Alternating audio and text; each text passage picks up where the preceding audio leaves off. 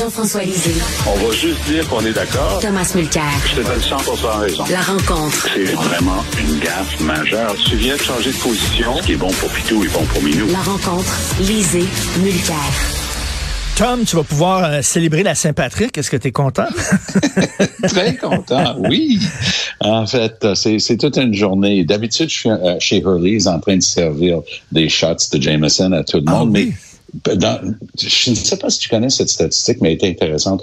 Environ 40% d'après des statistiques de l'Université de Montréal, 40% des Québécois ont un petit peu de racines irlandaises quelque part. Ben oui. Et c'est c'est- c'est quand- parce qu'à l'époque, comme ma maman Urtubise et mon papa Malker, c'était assez typique à l'époque parce qu'on pouvait euh, avoir un mariage, je le dis entre guillemets, un mariage mixte, parce qu'ils étaient tous catholiques. Et donc, il y avait très peu de mariages entre les Canadiens français, par exemple, et les gens qui venaient d'Angleterre. C'était pas la même religion, mais à l'époque, euh, le, Québec a ouvert ses bras grands ouverts lors des famines des années 1840, euh, par exemple. Il y a beaucoup de parents qui mouraient. Les enfants sont plus résilients. Les enfants survivaient les maladies dans les bateaux qui traversaient après la fa- famine. Et ce qui se passait, c'est que le curé montait dans l'église et il disait, ben, on a des enfants cette semaine. hein. Et on demandait à l'enfant, what's your name, boy? Puis l'enfant répondait O'Neill. Il donnait son nom de famille. Mais O'Neill, la seule place sur la planète Terre où O'Neill est un prénom français, c'est ici au Québec, parce que le, le nom de famille O'Neill est devenu le prénom, parce qu'on demandait à l'enfant son nom. Donc, il y a plein d'histoires comme ça qui tissent des liens entre l'Irlande et le Québec. Et- Mais justement, c'est plate de, de finir ça avec quelque chose de triste, mais cet après-midi, je ne serai pas chez Hurley's parce que je dois livrer l'oraison Oh. de, mon, de mon prof de sixième année qui s'appelle Ron Beauvais, famille irlandaise. Son frère, c'est Desmond, par exemple, typiquement, donc irlando-francophone. Et lui était probablement le meilleur prof que j'ai jamais eu. Euh, en sixième année, il était terrifiant. Euh, il nous dominait. On était le milieu des années 60. Euh, on n'était pas des milléniaux, OK? Alors, on n'était pas dorlotés. On, et c'était avec une cravache euh, qui, qui nous élevait, mais il nous domptait. Il nous imposait une structure de pensée. Il était absolument terrifiant et absolument formidable. Et il y a beaucoup Ben, de gens c'est- qui ont eu ce gars-là comme prof qui vont être là Ben, c'est aujourd'hui. bien de rendre hommage aux professeurs qui nous ont marqués. Un professeur, ça peut sauver une vie, ça peut réorienter Oui. une vie, et j'en suis l'exemple parfait. Euh, Jean-François, euh, tu veux nous parler euh, de euh, le bras de fer qui se joue entre la Caisse de dépôt et la ville concernant le REM de l'Est? Oui, alors c'est dans la presse ce matin. euh, c'est essentiellement la Caisse donne un ultimatum à la ville. Soit vous approuvez le projet, soit peut-être qu'on le fera pas. Puis moi, on m'avait dit en privé que ça avait déjà été, euh, ça avait déjà été euh, suggéré à la ville que euh, pour la pour la Caisse, euh, il commençait à être un peu euh, euh, irrité euh, de- des demandes de la ville de Montréal par rapport au projet. Ce qu'il faut savoir, c'est que contrairement au REM de l'Ouest, où la Caisse investit en 2 et 3 milliards et le reste vient des gouvernements, pour le REM de l'Est, les 10 milliards viennent de la Caisse. Alors, ça fait une grosse différence. Et euh, évidemment, la Ville de Montréal demande depuis le début d'être un membre du, du bureau de projet avec la Caisse. La Caisse refuse, euh, a demandé un certain nombre d'aménagements. Là, La Caisse a annoncé la semaine dernière la nouvelle mouture plus élégante euh, de, de- des, des piliers et tout ça. Et il s'attendait à ce que la Ville dise, bon, ben là, on est satisfait. Mais Mme Plante a dit, ben c'est un rapport d'étape, euh, mais il en manque un bout. Et là, ce que la Caisse dit, c'est écoutez, c'est ça ou rien. Et euh, ils viennent d'annoncer qu'ils ils, refusent de soumettre le, le projet tel qu'il a été amendé par la Caisse la semaine dernière au BAP. Le BAP lui doit donner son opinion. Le BAP va probablement dire, comme pour le REM de l'Ouest, que c'est pas un bon projet, que Hmm. euh, ça, ça, ça, ça- ça- pour l'investissement, ça réduit pas assez euh, le trafic, ça réduit pas assez les émissions de gaz à effet de serre, mais ça, c'est déjà intégré dans le projet. Ils vont ignorer le BAP comme ils l'ont fait pour le REM de l'Ouest, mais c'est une étape euh, indispensable dans le calendrier qui mène à la construction. Euh, et là, ce qu'ils ont dit, c'est ben nous, on dépose pas au BAP tant que, disent-ils, euh, les acteurs principaux ne sont pas alignés. Ça, c'est un euphémisme pour dire, tant que tu dis pas que tu es d'accord avec nous à 100% Alors, c'est ce bras de fer-là euh, qui est en train de qui est en train de se faire. Euh, et évidemment, la ville demande depuis un certain temps un certain nombre d'aménagements, mais aussi d'être hmm. partie au bureau de projet, ce qui devrait être la moindre des choses. Il semble que M. Legault était d'accord, mais la Caisse n'a toujours pas accepté d'avoir la ville à la table. Alors, on va voir comment Mme Plante va réagir à ça, mais c'est très gros. Là, ben oui, la, la, caisse amène très large. en plus, c'est un projet qui va vampiriser euh, les modes de transport en commun existants aussi, euh, faut le dire.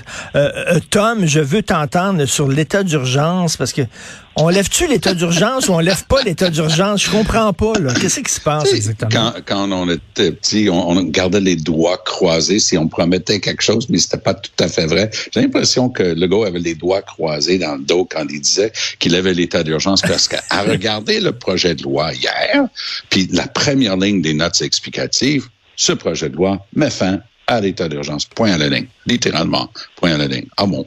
Tu regardes le truc. Ben, en fait, pendant cinq ans, on pourrait continuer avec nos trucs qu'on avait fait à hauteur de plusieurs, plusieurs milliards de dollars, des contrats donnés sans appel d'offres, donc pas nécessairement des bargains pour le, le contribuable. Donc ça, c'était déjà très préoccupant.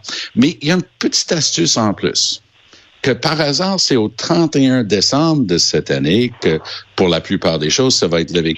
Qu'est-ce qu'il y a avant le 31 décembre? Je pense qu'il y a une élection générale au mois d'octobre. Donc, ils sont en train de s'assurer que tous leurs coups fourrés, toutes leurs bas œuvres vont justement pouvoir continuer à être un petit peu mieux abrités parce qu'ils voudraient certainement pas fournir des armes au parti d'opposition. Si hmm. j'étais conseiller de Legault, je lui dirais d'arrêter de se badrer avec les partis d'opposition.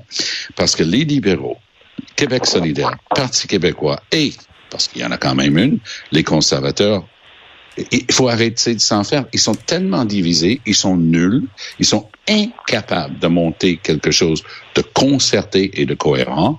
Et comme d'habitude, c'est le go qui va éclater de rire et juste passer et faire exactement ce qu'il veut. Parce que Jean-François, c'est ça, on met fin à l'état d'urgence sanitaire, mais on se donne des pouvoirs prolongés jusqu'à la fin de l'année.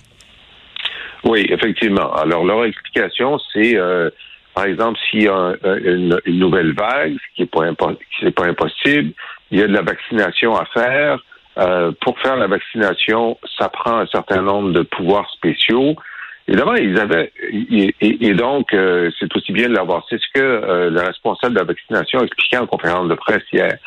Évidemment, il y avait une autre façon de le faire parce que on peut arrêter l'urgence sanitaire et lorsque ça devient nécessaire, euh, simplement par décret dire ben on la réapplique. Hein? Alors donc ça c'était une option et ils, ont ils ont pas pris cette option là. Maintenant au moins le premier ministre a euh, s'est engagé à déposer bien avant l'élection le rapport euh, qui, qui doit disons justifier l'ensemble des contrats de gré à gré qui ont été qui ont été accordés et qui montent effectivement à 11 ou 12 milliards de dollars. Alors ça, euh, la loi aurait pu permettre d'éviter de déposer jusqu'au retour de, de l'Assemblée après l'élection. Euh, mais ça, il y a un engagement ferme du premier ministre de le faire avant. Donc, on va pouvoir voir si, à l'intérieur de ces contrats-là, c'est faufilé quelques contrats avec des copains du régime ou non. Euh, et c'est ça qui peut être politiquement très dommageable. Tout à fait. Oui, Tom. Jean-François, c'est même pas une question nécessairement des copains du régime. C'est d'avoir toute l'information, puis on l'aura jamais, et de savoir justement, on a payé 1,5 milliard à une compagnie point d'interrogation pour, pour analyser les avions, puis on a acheté telle affaire. Bon, de qui? Comment? Ça n'a pas besoin d'être des amis du régime. Ça peut être du grand n'importe quoi par hasard. Et donc, en le rendant comme ça, le gars va s'assurer qu'il n'y a rien qui sort qui puisse tenir ses chances électorales. De ça, je suis certain. Alors tout ça, c'est un show de boucan, quoi. C'est un, c'est une levée, oui, c'est une levée de l'état d'urgence. C'est complètement, c'est factice. fac- c'est factice. C'est, c'est justement ça, mais ne, ne compte pas sur les partis d'opposition de pouvoir lever ça. euh, ça, va finir en queue de poisson, comme d'habitude. Ben merci à vous deux et euh. Tom, je- j'ai vendredi soir, j'ai une soirée karaoké. Est-ce que tu as une chanson irlandaise à me proposer? Ben, je vais te nommer mon groupe irlandais préféré, qui est The, The Saw Doctors, Saw comme une scie, Oui. The Saw Doctors. Va, va chercher leur album, notamment la chanson N17, qui est le nom, c'est l'autoroute 117 en fait. C'est la route qui traverse l'Irlande, mais avant qu'il y ait des autoroutes. Et c'est une Se chanson rendre aussi loin n'a pas Et été simple. dans les stades de Génération soccer après et génération. de hurling. Puis si tu connais pas le hurling, pense à un mélange de hockey sur glace et la crosse, mais en plus violent. C'est tout un sport. C'est Je- le sport national d'Irlande. Je chanterai ça. T'aimes, t'aimes les chansons irlandaises, Jean-François? Écoute, j'en connais pas assez, mais euh, c'est très intriguant ce que nous, tu nous racontes, Tom. Je vais aller vérifier ça. Salut, bonne journée. Allez, On se bientôt. demain.